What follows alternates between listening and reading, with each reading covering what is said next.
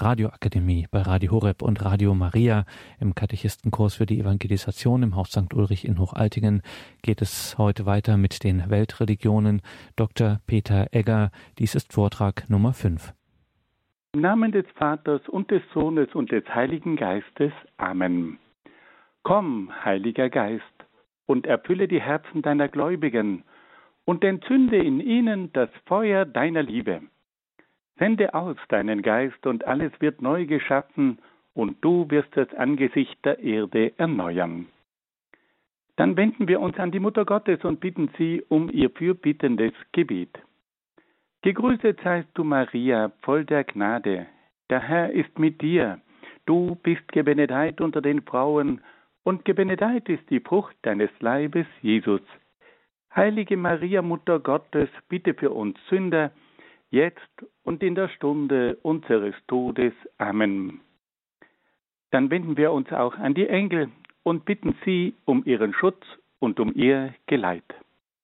Engel Gottes, unsere Beschützer, denen des höchsten Vaterliebe uns anvertraut hat, erleuchtet, beschützt, regiert und leitet uns. Amen. Und dann wenden wir uns noch an den größten Katecheten der Kirchengeschichte, Heiliger Petrus Canisius, bitte für uns. Im Namen des Vaters und des Sohnes und des Heiligen Geistes. Amen. Liebe Hörerinnen und Hörer, angesichts der vermehrten Kontakte mit anderen Religionen ist es für uns Christen von großer Bedeutung, dass wir die nichtchristlichen Religionen näher kennenlernen. Auch diese Sendereihe ist ein Versuch, die großen Weltreligionen, nämlich den Hinduismus, den Buddhismus, das Judentum und den Islam, in ihren wesentlichen Zügen vorzustellen. Es handelt sich dabei nicht um eine wissenschaftliche Darlegung, sondern um eine allgemein verständliche Einführung in die genannten Weltreligionen. Die Darstellung der einzelnen Religionen erfolgt anhand von fünf Schwerpunkten.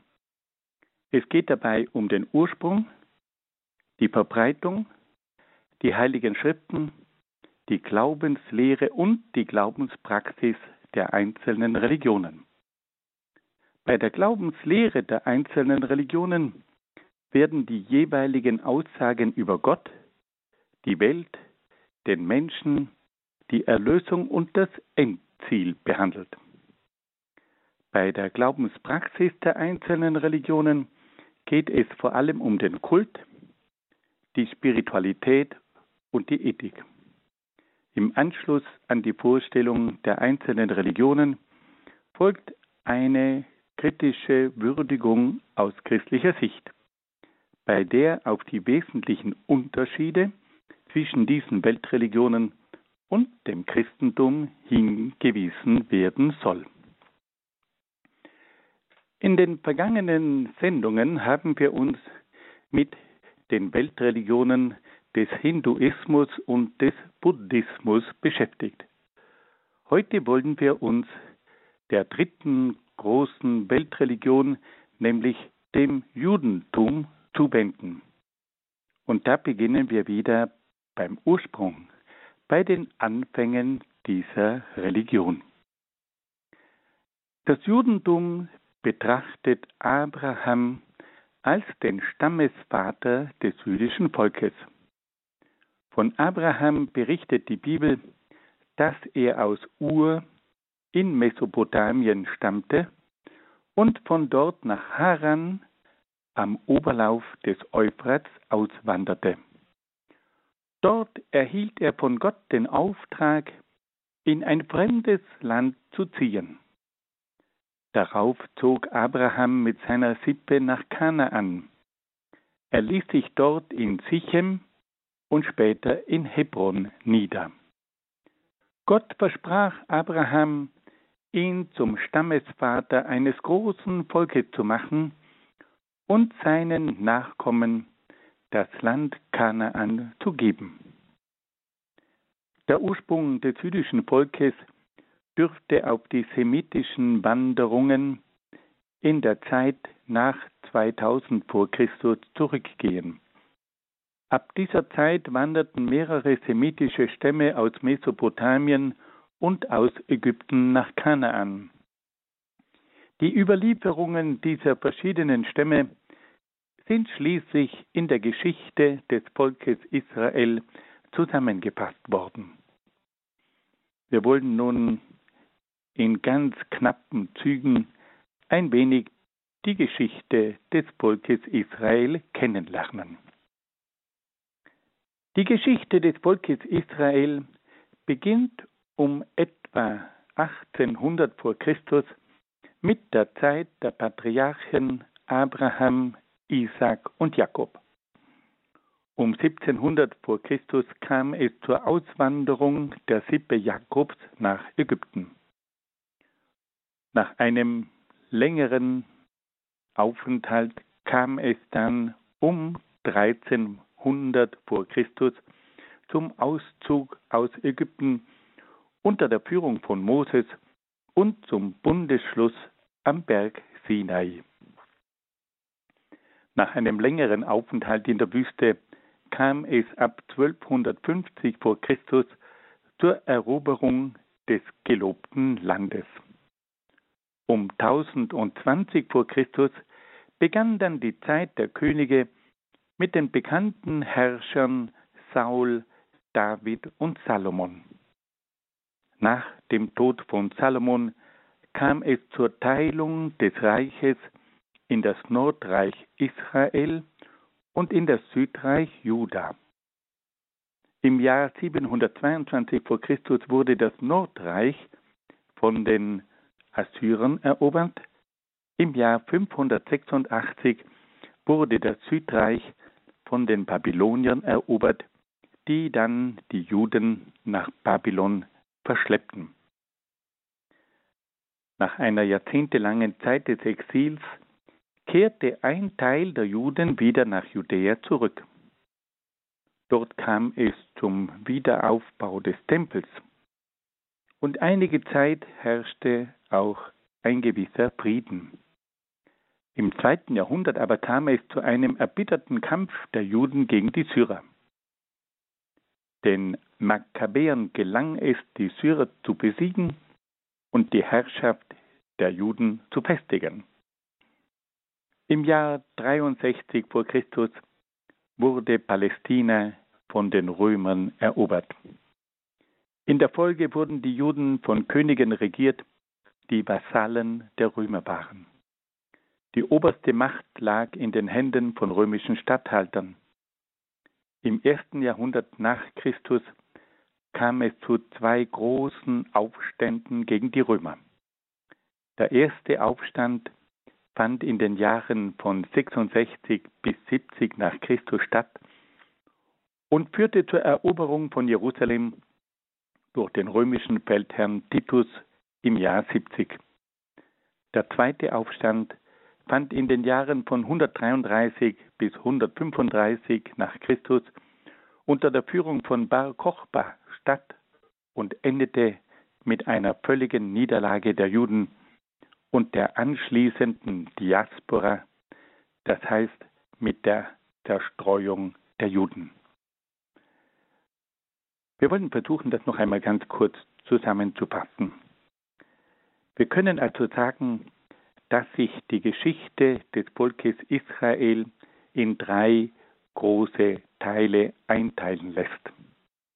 Der erste Teil reicht von den Patriarchen, also von den Stammesvätern Abraham, Isaac und Jakob bis zur Auswanderung der Sippe Jakobs nach Ägypten und zum Auszug aus Ägypten unter der Führung von Moses und dem Bundesschluss am Berg Sinai. Der zweite Teil reicht von der Eroberung des gelobten Landes bis zur Verschleppung der Bürger des Nordreiches und des Südreiches. Die Israeliten konnten das Land Kanaan erobern. Das war die Zeit der Stammesführer oder der Richter. Dann kam es zur Zeit der Könige und die bekanntesten Könige waren Saul, David und Salomon. Aber nach dem Tod von Salomon kam es dann zu einer tragischen Teilung des Reiches. Es entstand das Nordreich, welches auch den Namen Israel bekam, und das Südreich mit dem Namen Juda. Diese zwei kleinen Zwergstaaten wurden dann von den Großmächten erobert. Im Jahr 722 wurde das Nordreich von den Assyrern erobert und im Jahr 586 wurde das Südreich von den Babyloniern erobert, die dann die Juden von Jerusalem nach Babylon verschleppten. Dann gibt es noch einen dritten Teil, das ist dann die Zeit des babylonischen Exils und die Zeit nach dem Exil. Die Juden blieben mehrere Jahrzehnte lang in Babylon, doch dann erhielten sie die Erlaubnis, wieder in ihre Heimat zurückzukehren. Und so zog ein Teil der Juden nach Judäa zurück.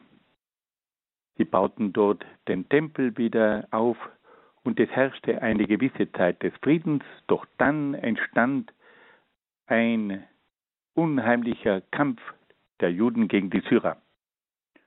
Und unter der Führung der Makkabäer gelang es den Juden, die Syrer zu besiegen und ihre Herrschaft zu festigen.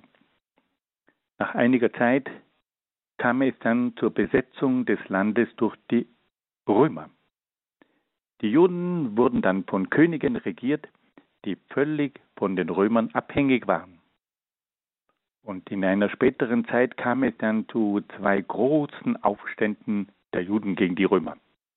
Der erste Aufstand fand in den Jahren 66 bis 70 nach Christus statt und führte zur Eroberung von Jerusalem durch den römischen Feldherrn Titus. Der zweite Aufstand fand dann zwischen 133 und 135 nach Christus statt und endete mit einer völligen Niederlage der Juden und ihrer anschließenden Zerstreuung. Nun hören wir ein wenig Musik.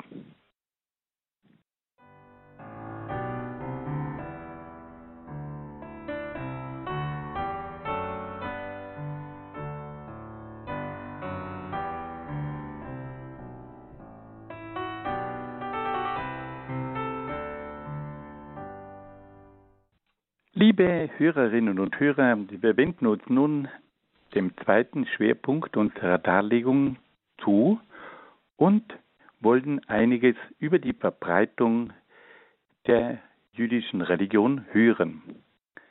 Das Judentum zählt zurzeit weltweit etwa 14 bis 15 Millionen Anhänger.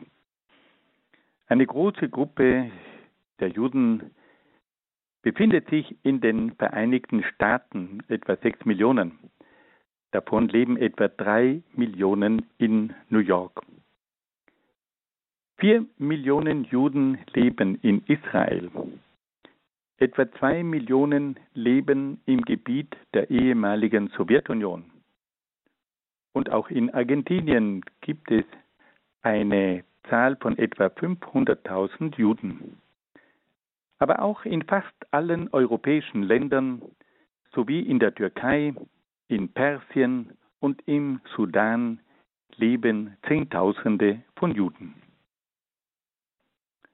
Nun wenden wir uns einem weiteren Schwerpunkt zu und fragen uns nach den heiligen Schriften.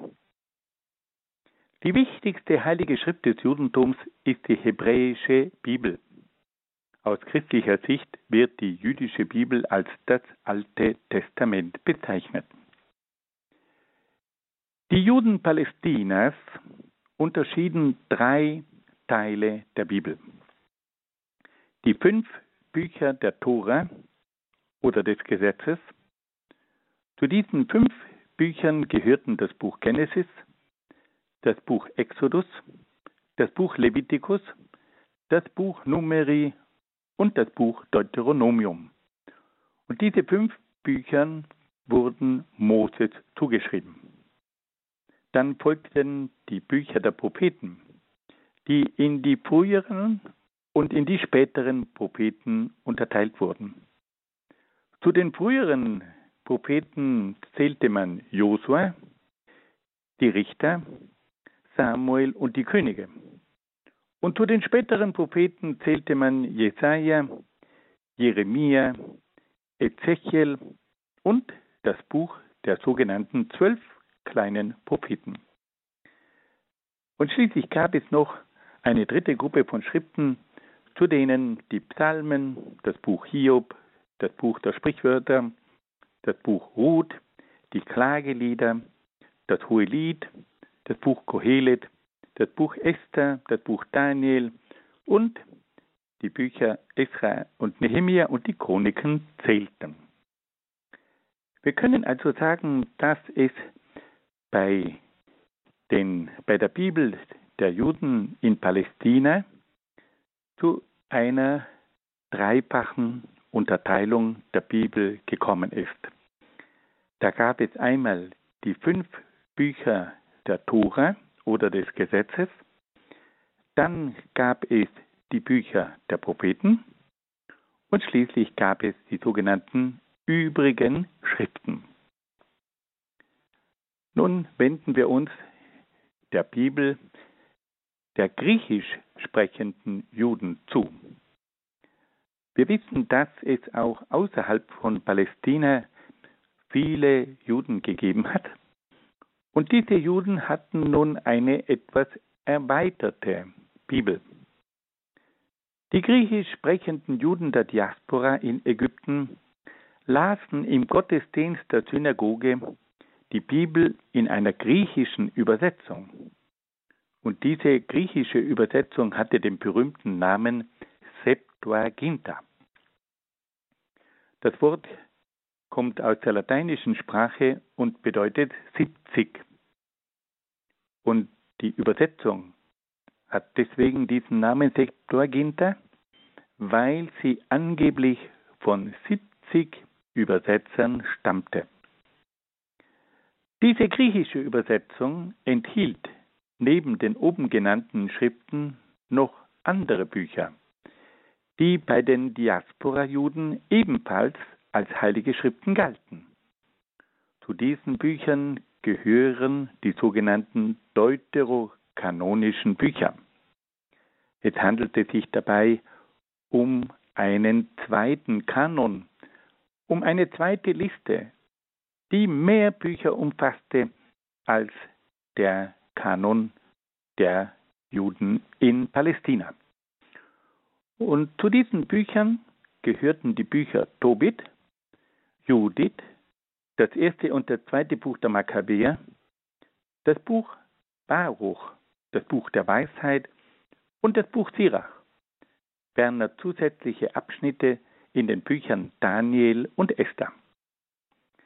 Wir können also Folgendes sagen, dass es neben der Bibel der Juden in Palästina auch noch die Bibel der Juden in der Diaspora gegeben hat. Und bei diesen Juden in der Diaspora, die eine griechische Übersetzung der Bibel verwendeten, gab es noch andere Bücher, die bei den Juden in Palästina nicht verwendet wurden. Und zu diesen zusätzlichen Büchern gehören einige sehr bekannte Bücher, nämlich das Buch Tobit, das Buch Judith, die zwei Bücher der Makkabäer, das Buch Baruch, das Buch der Weisheit und Sirach und einige zusätzliche Abschnitte in den Büchern von Daniel und Esther. Wir wollen das noch einmal zusammenfassen. Wir können also sagen, dass die hebräische Bibel zwei Varianten hat. Es gibt die Bibel der Juden in Palästina und es gibt die Bibel der Juden in der Diaspora. Und dabei können wir feststellen, dass die Bibel der Juden in der Diaspora einige Bücher aufweist, die in der Bibel der Juden von Palästina nicht zu finden sind. Nun interessiert uns noch eine Frage. Wie ist denn eigentlich die jüdische Bibel entstanden? Dazu nur ganz kurz einige Feststellungen. Die jüdische Bibel hat eine lange Entstehungsgeschichte. Die Bücher der Tora gehen zunächst auf mündliche Überlieferungen zurück, die bis in die Zeit der Stammesväter, also der Patriarchen und des Moses zurückgehen. Ab dem 10. Jahrhundert vor Christus kam es dann zu ersten Aufzeichnungen. Und in der Zeit des babylonischen Exils im 6. Jahrhundert kam es durch die Priester zur Zusammenstellung und zur Endredaktion der Tora. Die prophetischen Bücher und die Weisheitsbücher gehen bis in die Zeit der ersten Könige zurück. Ihre endgültige Niederschrift erfolgte dann im dritten Jahrhundert beziehungsweise im ersten Jahrhundert. Wir sehen also, dass diese Schrift nicht in einer kurzen Zeit entstanden ist, sondern dass sie einen langen Entwicklungsprozess durchgemacht hat. Diese ersten mündlichen Überlieferungen reichen zurück bis in die Zeit der Patriarchen. Und erst ab dem 10. Jahrhundert kam es dann zu ersten Aufzeichnungen. Und in der Zeit des babylonischen Exils im 6. Jahrhundert wurden dann diese Bücher der Tora, diese fünf Bücher des Moses, durch die Priester zusammengestellt und dann kam es zu einer sogenannten Endredaktion.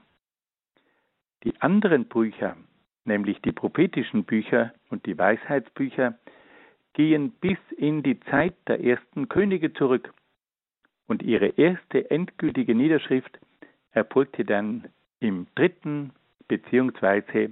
im ersten Jahrhundert vor Christus. So viel zur hebräischen Bibel. Neben der hebräischen Bibel ist der Talmud die wichtigste Schrift des Judentums. Der Talmud beinhaltet weitere Gesetzessammlungen. In diesen Gesetzessammlungen wurden jene Gesetze erfasst, die über die Gesetze im Pentateuch hinausgingen. Es handelte sich dabei um mündliche Gesetze, die eine Weiterentwicklung bzw. eine konkrete Ausformung und Anpassung der Gesetze in der Tora in den fünf Büchern des Moses darstellten. Wir können also sagen, dass es neben der hebräischen Bibel auch noch den Talmud gegeben hat und dass dieser Talmud hauptsächlich aus weiteren Gesetzessammlungen besteht. Und diese Gesetzessammlungen beinhalteten eine Weiterentwicklung beziehungsweise eine konkrete Ausformung und Anpassung der Tora, der Tora an die konkreten Gegebenheiten. Und schließlich gibt es noch eine interessante dritte Schrift, die sehr bedeutsam wurde für das Judentum, nämlich den sogenannten Midrash. Beim Midrash handelt es sich um exegetische Texte, die sich um eine Deutung der verschiedenen Bücher der Heiligen Schrift bemühten. Die Verfasser der Midrash-Texte waren Schriftgelehrte. Ursprünglich gehörten die Schriftgelehrten dem Priesterstand an, später waren die Schriftgelehrten auch Laien.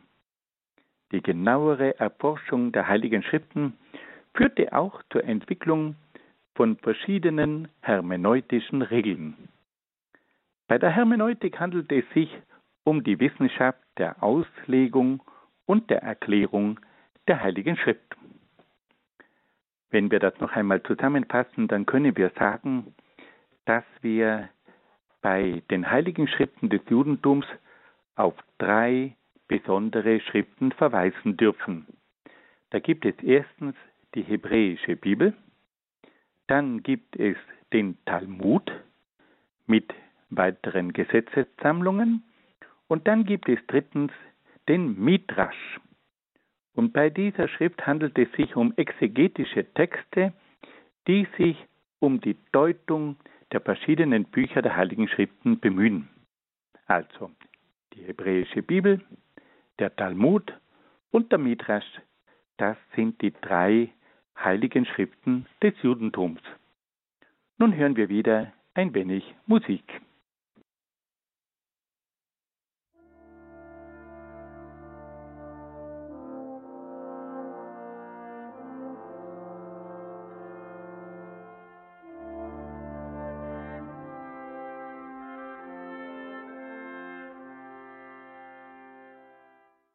Liebe Hörerinnen und Hörer, wir wollen uns nun der Glaubenslehre der jüdischen Religion zuwenden.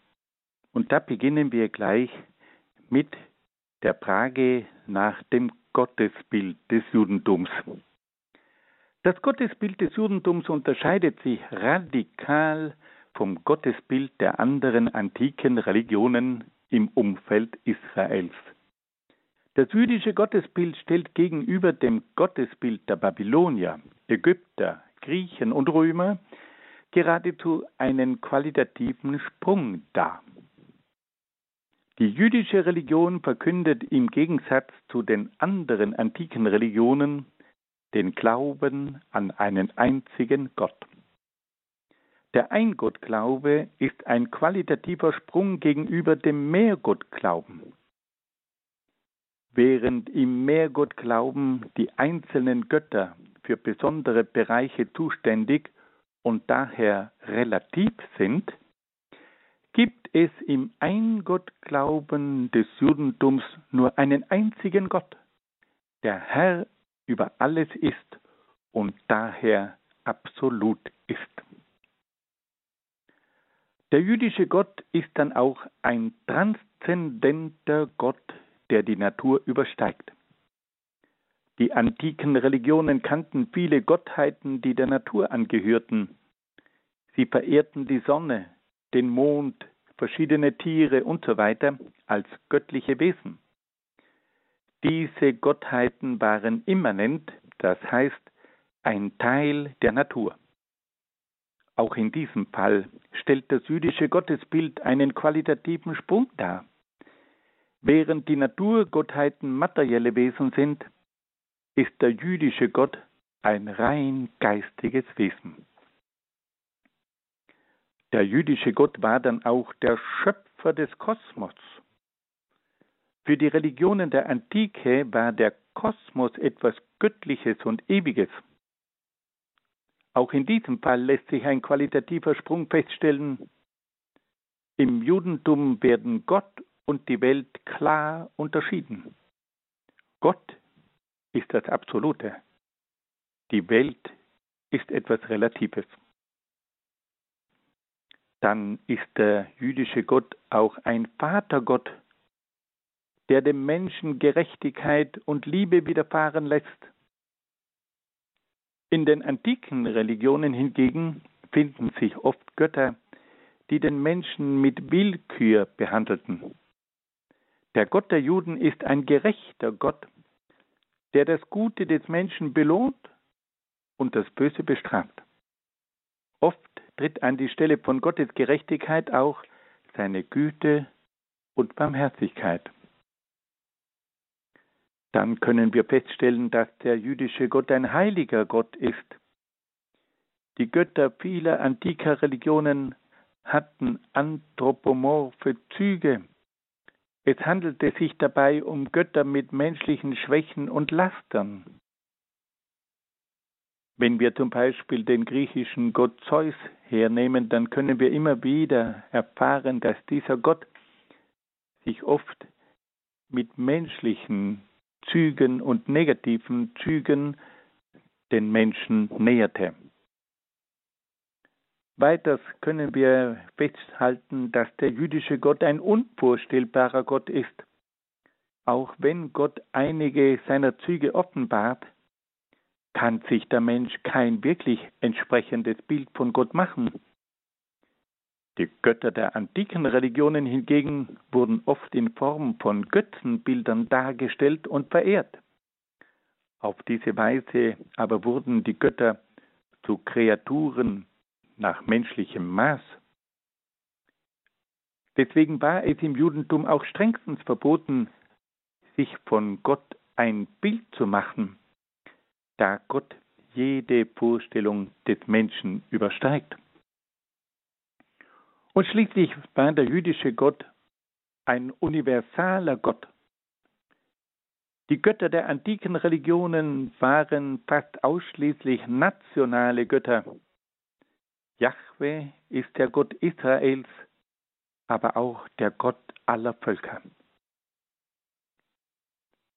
Das Gottesbild des Judentums ist für die Religionswissenschaft ein unerklärliches Rätsel. Obwohl das jüdische Volk in kultureller Hinsicht kaum von Bedeutung war, hat es ein Gottesbild entwickelt, welches das Gottesbild aller umliegenden Hochkulturen qualitativ überragte. Das Gottesbild des Volkes Israel hat keine lange Entwicklung durchgemacht, sondern zeigte von Anfang an diese Züge. Aus gläubiger Sicht muss hier wohl davon ausgegangen werden, dass diesem Gottesbild eine göttliche Offenbarung zugrunde lag, die Gott selbst dem Volk Israel vermittelt hat. Fassen wir das noch einmal zusammen.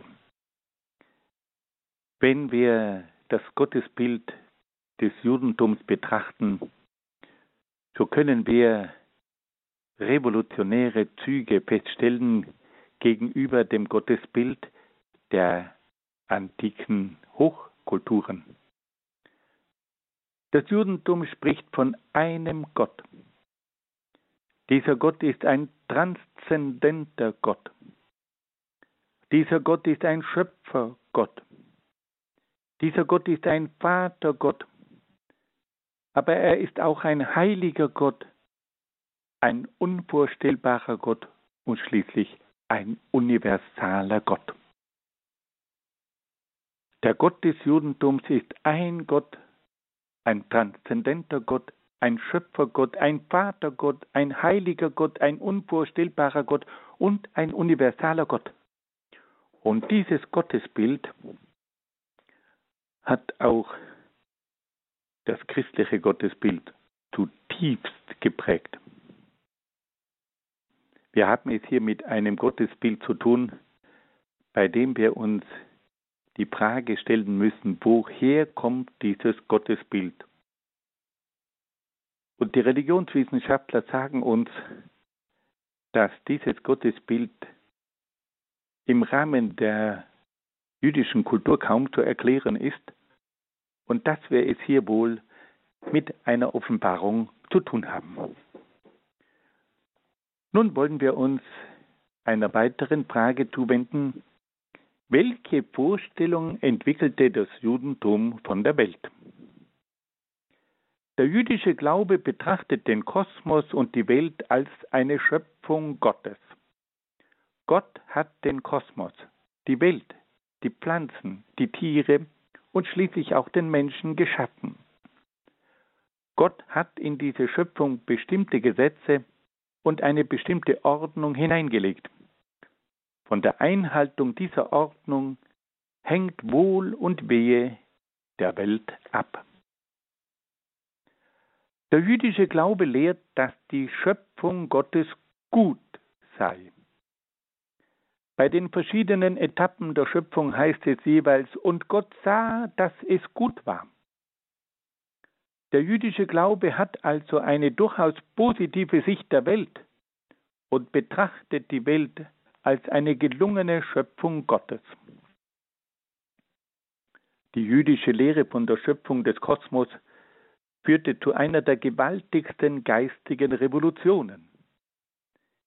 Wenn der Kosmos eine Schöpfung Gottes ist, dann hört der Kosmos damit auf, eine göttliche Größe zu sein.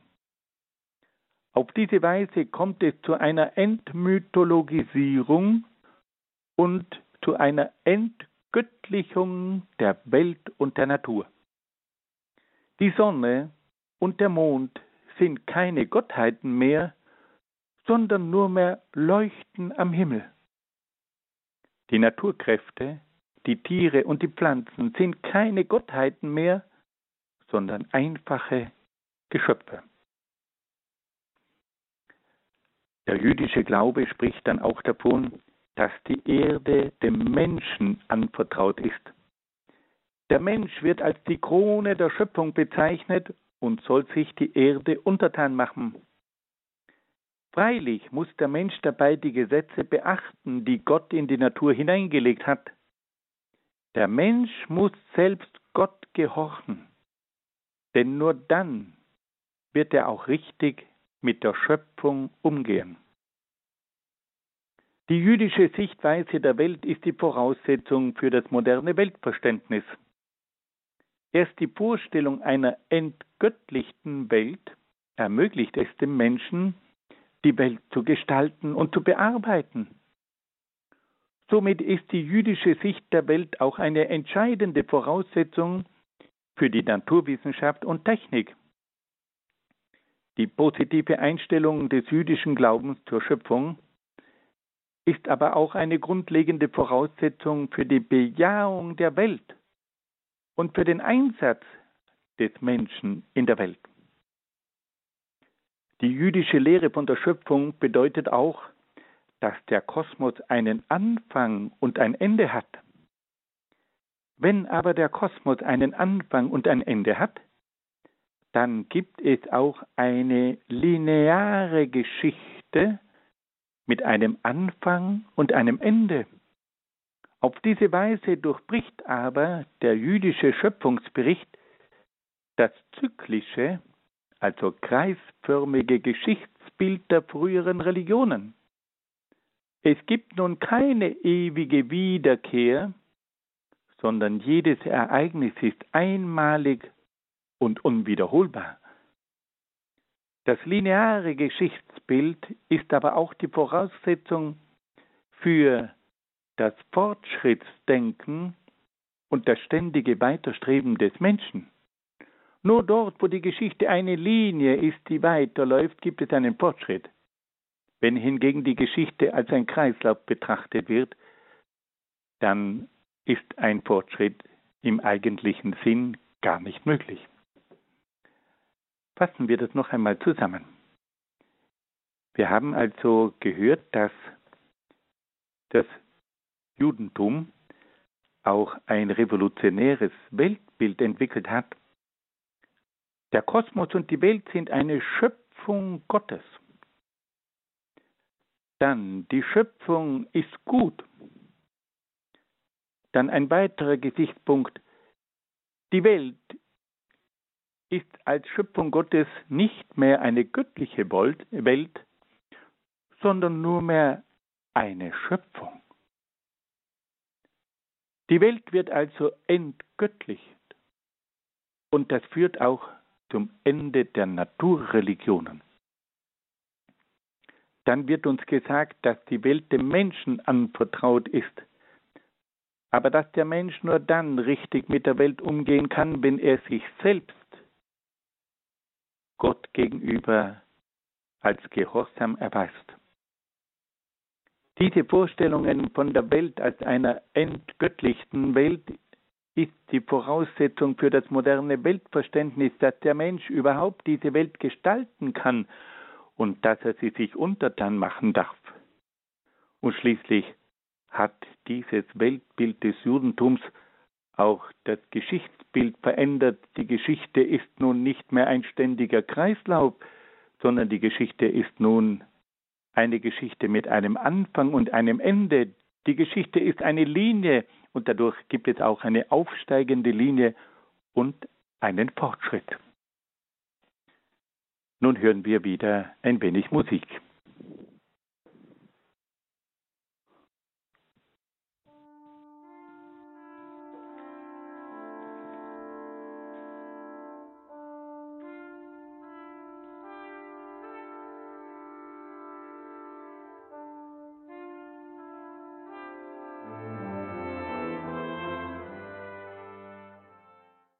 Wir wollen uns nun die Frage stellen nach dem jüdischen Menschenbild. Der jüdische Schöpfungsbericht enthält ein umfassendes Menschenbild. Die Aussagen über Adam und Eva weisen Grundzüge auf, die unser Menschenbild bis heute beeinflussen. Der Schöpfungsbericht weist auf Grundzüge hin, die den individuellen Menschen und zugleich auch das Menschengeschlecht als Ganzes betreffen. Der Mensch ist zunächst ein geschöpfliches Wesen. Er ist daher ein kontingentes Wesen, das heißt ein abhängiges Wesen und muss sich an bestimmte Gesetze halten, die Gott seiner Natur zugrunde gelegt hat. Der Mensch kann also nicht sein eigenes Wesen festlegen, sondern ist in seinem Wesen prinzipiell festgelegt. Der Mensch ist dann auch ein geistiges Wesen. Der Geist macht den Menschen zu einem Abbild Gottes. Durch den Geist ist der Mensch fähig zur Erkenntnis, zur Kreativität und zur Freiheit. Da der Mensch diese Fähigkeiten aber nur in einem beschränkten Ausmaß besitzt, ist er Gott nur ähnlich und nicht gleich. Dann hören wir auch einiges über den Körper.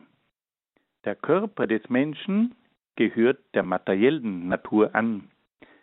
Der Mensch ist von seinem körperlichen Wesen her in die Natur hineingestellt und von ihr abhängig. Trotz seiner Abhängigkeit von der Natur ist der Mensch als geistiges Wesen imstande, die Natur zu übersteigen. Der Mensch hat dann auch die Gabe der Freiheit. Er hat die Möglichkeit, frei über die Schöpfung zu verfügen. Aber er muss dabei die von Gott festgesetzte Ordnung von Gut und Böse respektieren.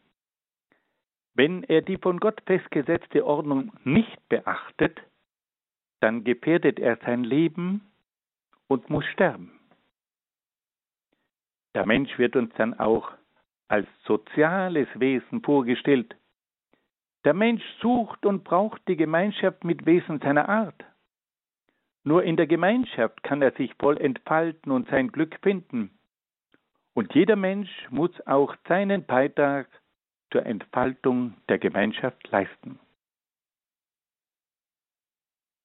Das Judentum weist dann auch darauf hin, dass der Mensch als Mann und Frau geschaffen ist. Mann und Frau sind aufeinander zugeordnet. Ihre Verbindung soll eine Verbindung des Herzens sein. Sie sind verschiedenartig, aber gleichwertig. Sie haben den Auftrag, das Leben weiterzugeben. Gott hat dann dem Menschen die Erde anvertraut. Der Mensch ist die Krone der Schöpfung und soll über die Natur herrschen. Der Mensch soll die Natur im Sinne Gottes gebrauchen und sie als Mitarbeiter Gottes vollenden. Der letzte Sinn des Lebens ist die Bewährung des Menschen im Hinblick auf die Ewigkeit. Welt und Leben sind für den Menschen Ort und Zeit der Entscheidung für Gott. Das Ziel des Menschen ist die ewige Gemeinschaft mit Gott. Im jüdischen Schöpfungsbericht wird aber auch vom Sündenfall des Menschen gesprochen. Der Mensch wollte selbst bestimmen, was gut und böse ist und dadurch selbst wie Gott werden. Durch diese Anmaßung kam es zum Sturz des Menschen. Der Mensch trennte sich von Gott und wurde dadurch zu einem schwachen und sterblichen Wesen.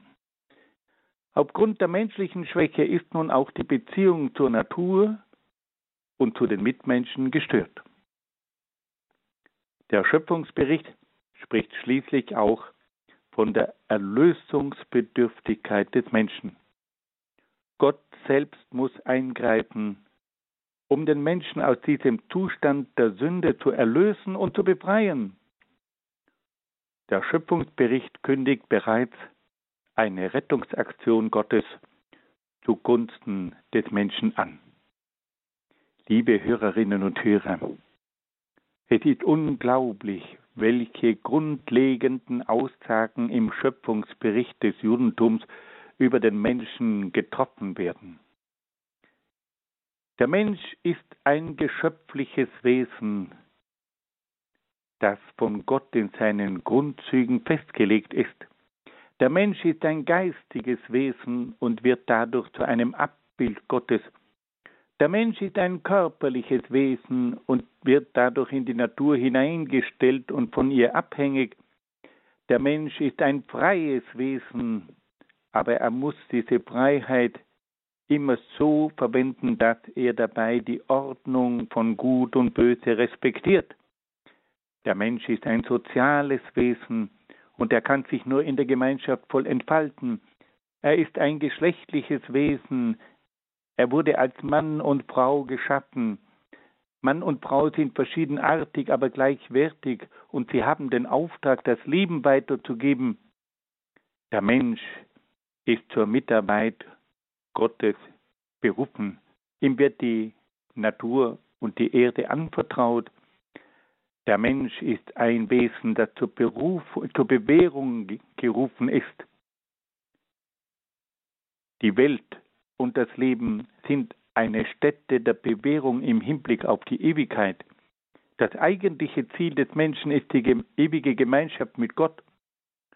Und schließlich wird dann auch der Mensch noch als ein gefallenes Wesen geschildert. Er wollte selbst sein wie Gott und stürzte ab. Und er wurde zu einem schwachen und sterblichen Wesen, weil er sich von Gott getrennt hat.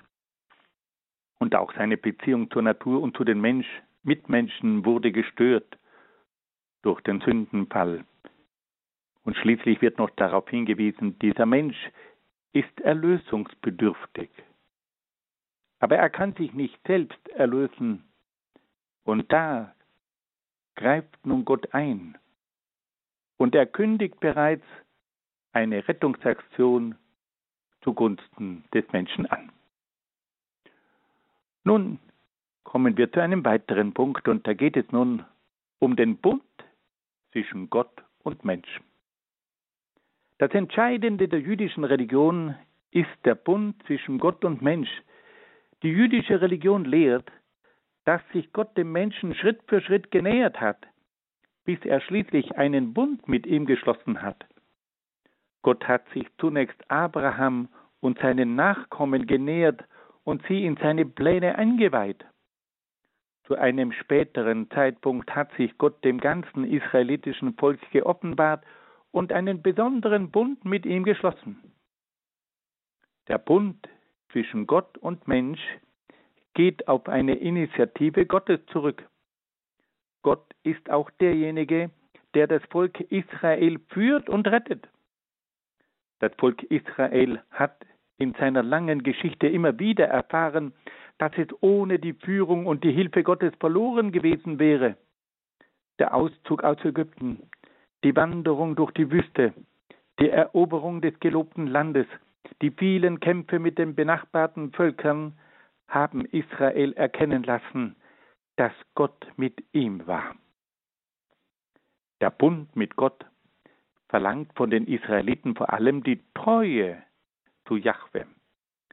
Deshalb bedeutet jeder Glaubensabfall und jede Verehrung anderer Götter einen Bruch des Bundes, den Israel mit Gott geschlossen hatte. Die Untreue der Israeliten führte dazu, dass Gott das Volk Israel in schwierigen Zeiten seinem selbstverschuldeten Schicksal überließ und ihm nicht zu Hilfe eilte. Dann schrien die Israeliten zu Gott, und dieser wandte sich wieder seinem Volk zu. Durch den Bund mit Gott wurde das jüdische Volk zu einem auserwählten Volk. Gott selbst hat sich dieses unbedeutende Volk auserwählt und es zum Werkzeug für seinen weltweiten Heilsplan auserkoren. Diese Auserwähltheit verlangte auch eine gewisse Aussonderung des jüdischen Volkes. Nur durch eine Abgrenzung gegenüber anderen Völkern war es möglich, den Glauben an Jahwe rein zu bewahren. Diese Auserwähltheit bedeutete aber auch eine große Verantwortung. Nur durch eine unbedingte Treue zu Jahwe wurde das jüdische Volk seinem Auftrag gerecht. Wenn es hingegen Jahwe untreu wurde, musste es mit entsprechenden Konsequenzen rechnen. Und da kommen wir nun zu einem weiteren zentralen Punkt. Der Bund mit Gott wird in ganz entscheidender Weise von der Tora, das heißt vom Gesetz, bestimmt. Bei der Tora handelt es sich um das sogenannte mosaische Gesetz, welches nach jüdischer Überlieferung von Mose dem Volk Israel vermittelt wurde.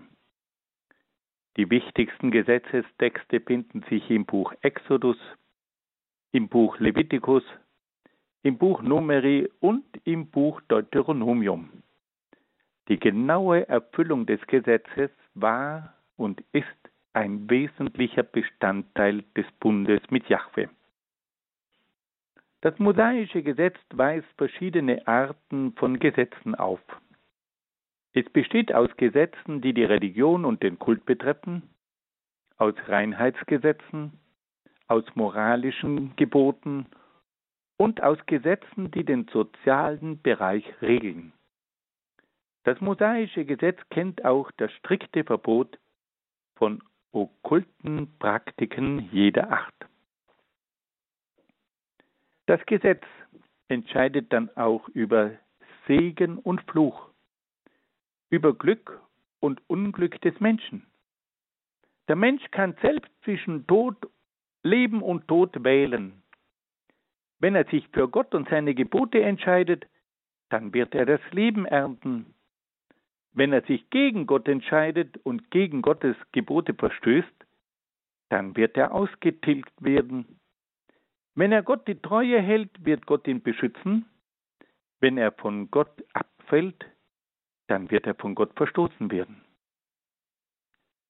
Die Erfüllung des mosaischen Gesetzes war und ist aber auch die Voraussetzung für die Rechtfertigung bzw. für die Rettung des Menschen. Wenn sich der Mensch gewissenhaft um die Erfüllung des mosaischen Gesetzes bemüht, dann wird er dadurch gerechtfertigt. Wenn er sich hingegen nicht an die Gesetze hält, so wird ihm das zum Unheil gereichen. Wir sehen also, dass im Judentum der Bund zwischen Gott und Mensch ganz entscheidend war.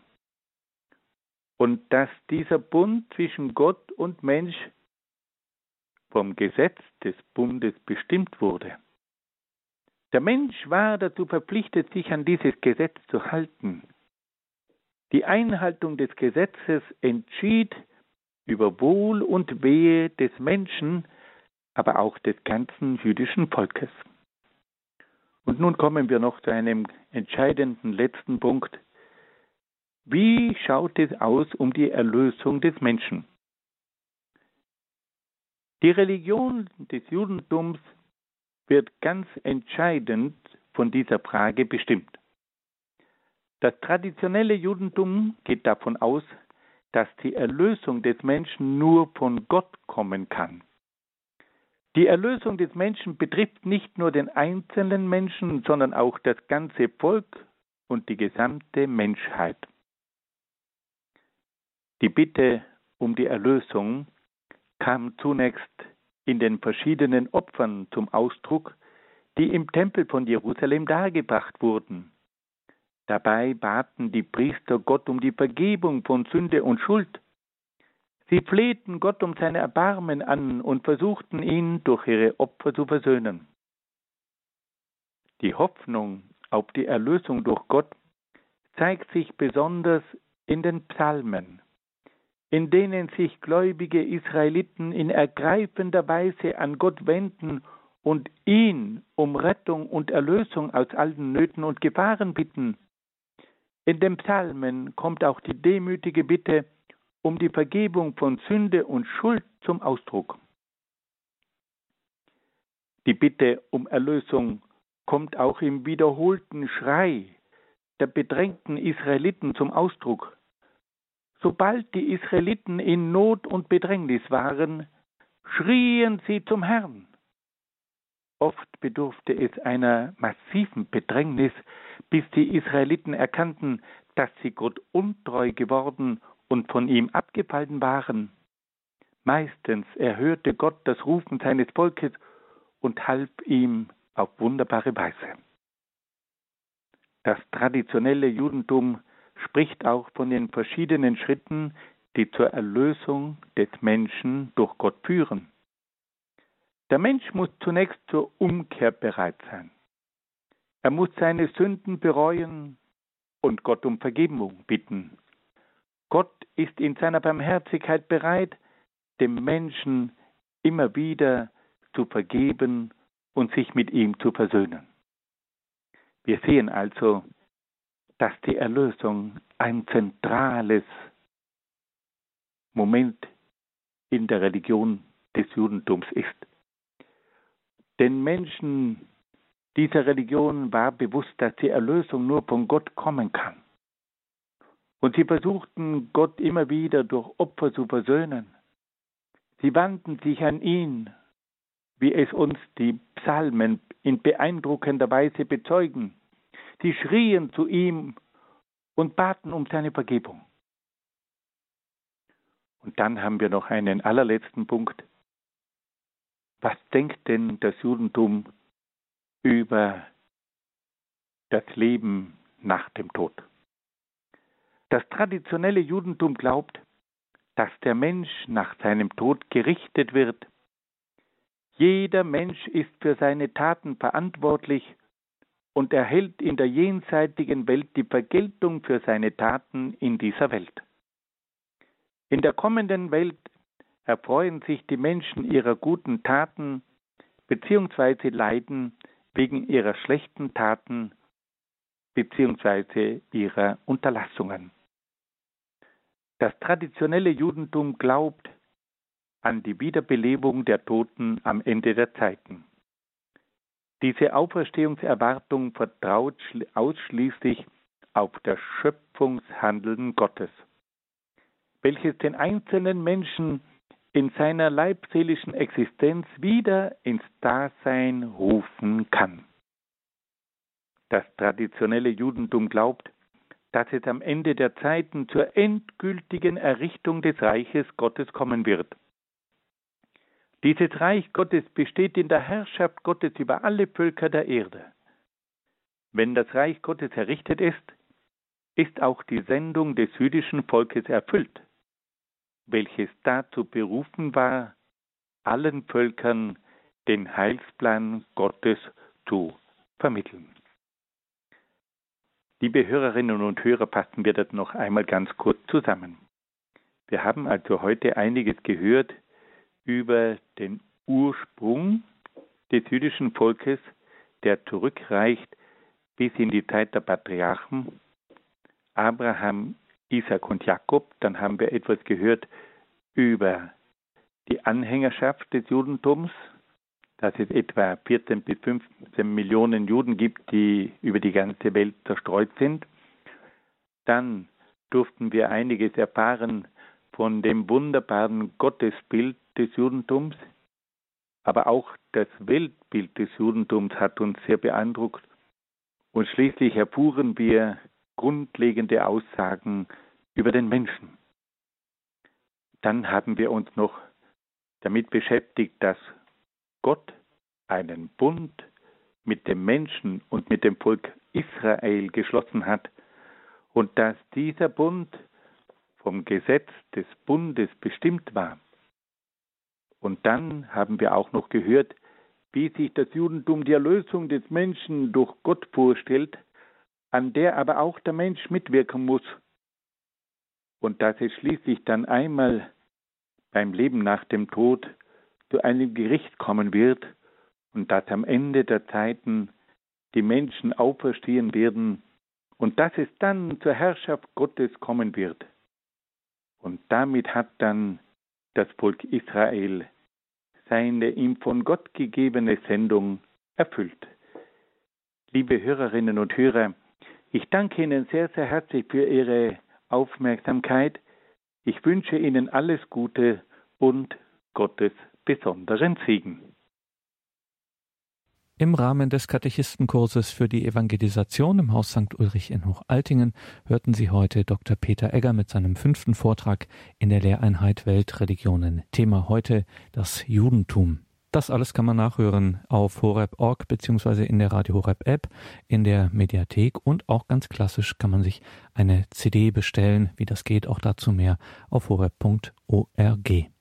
Liebe Hörerinnen und Hörer, es gibt einen dritten Katechistenkurs, der startet in diesem Jahr. Wenn auch Sie darüber nachdenken, vielleicht haben Sie mit dem Gedanken ja schon einmal gespielt, intensiver sich trainieren zu lassen für ein Engagement in der Gemeinde, für das Zeugnis in der Welt, diese besondere ich sage es mal, ganzheitliche spirituelle und theologische Weiterbildung, dann ist dieser Katechistenkurs in Hochaltingen wirklich eine großartige Sache, die Sie unbedingt sich näher anschauen sollten, um zu prüfen, ob da vielleicht für Sie oder für jemanden in Ihrem Umfeld, ob das etwas sein könnte, ein Angebot zum Jünger, zum Zeugen, zum gut ausgebildeten Katechisten, wie das in der Theologensprache heißt, zu werden. Nochmal nicht Katechet, Katechist. Eine Jüngerin, ein Jünger im Reich Gottes, in dieser Welt, nicht von der Welt.